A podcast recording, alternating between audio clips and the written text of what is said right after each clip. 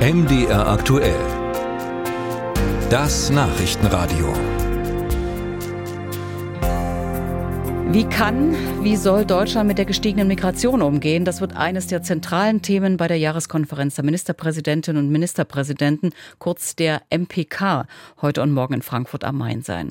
Die Länder fordern vom Bund ein deutliches Umdenken in der Asylpolitik.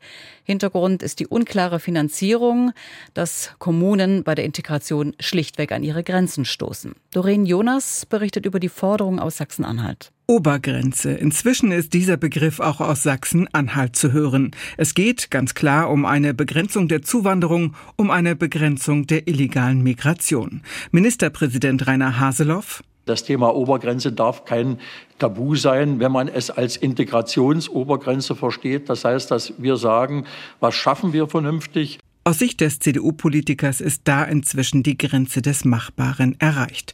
Braucht es dringend ein Umdenken in der Bundesregierung und am Ende auch Maßnahmen, die Anreize für eine Zuwanderung nach Deutschland verringerten.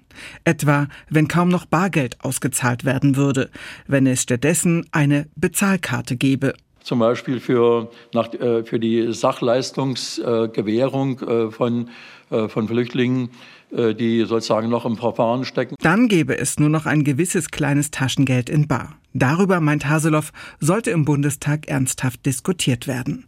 Wichtig sei, es müssten jetzt Lösungen kommen. Angesichts des bevorstehenden Winters, der Suche nach weiteren kältetauglichen Unterkünften und auch der aktuellen Haushaltsberatungen. Zuständig für die Aufnahme und Integration von Geflüchteten sind die Landkreise und die kämen schlichtweg kaum noch hinterher, sagt Heinz Lothar Thiel, er ist Geschäftsführer des Landkreistages von Sachsen-Anhalt. Das betreffe zum einen die Unterbringung. Wir haben Schwierigkeiten schon bei den Ukrainern, aber auch bei den anderen Flüchtlingen angemessen Wohnraum bereitzustellen, denn auch die Erstaufnahmeeinrichtungen der Länder sind voll. Von daher wird also zunehmend auch verteilt, ohne dass eine Bleibeperspektive geprüft ist. Da ist die eigentliche Arbeit, die Integration, noch gar nicht getan.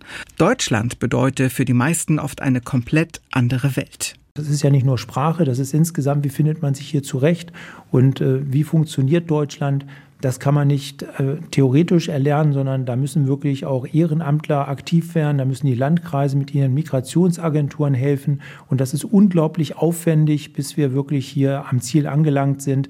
Da brauchen wir einfach eine eine Obergrenze, um da auch sagen zu können, das ist der Personenkreis, den wir leisten können. Wir sind einfach von unserem Fachkräftepersonal auch begrenzt. Und über allem stehe die große finanzielle Last, die gerade der Bund bei den Kommunen abwälzen würde.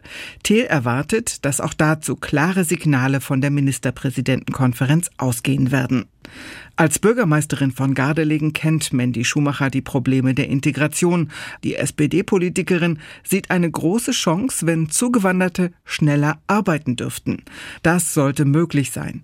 Und, sagt sie, das würde auch die gesellschaftliche Debatte entschärfen. Also was ich feststelle, ist, dass die Menschen Geflüchteten gegenüber und Menschen, die gerne hier ihrer geregelten Arbeit nachgehen wollen, dass diese Menschen gut aufgenommen werden. Aber die anderen, die jetzt hierher kommen, um, weil sie denken, hier könnten sie ein entspanntes Leben fühlen, nicht. Das muss man ganz klar differenzieren.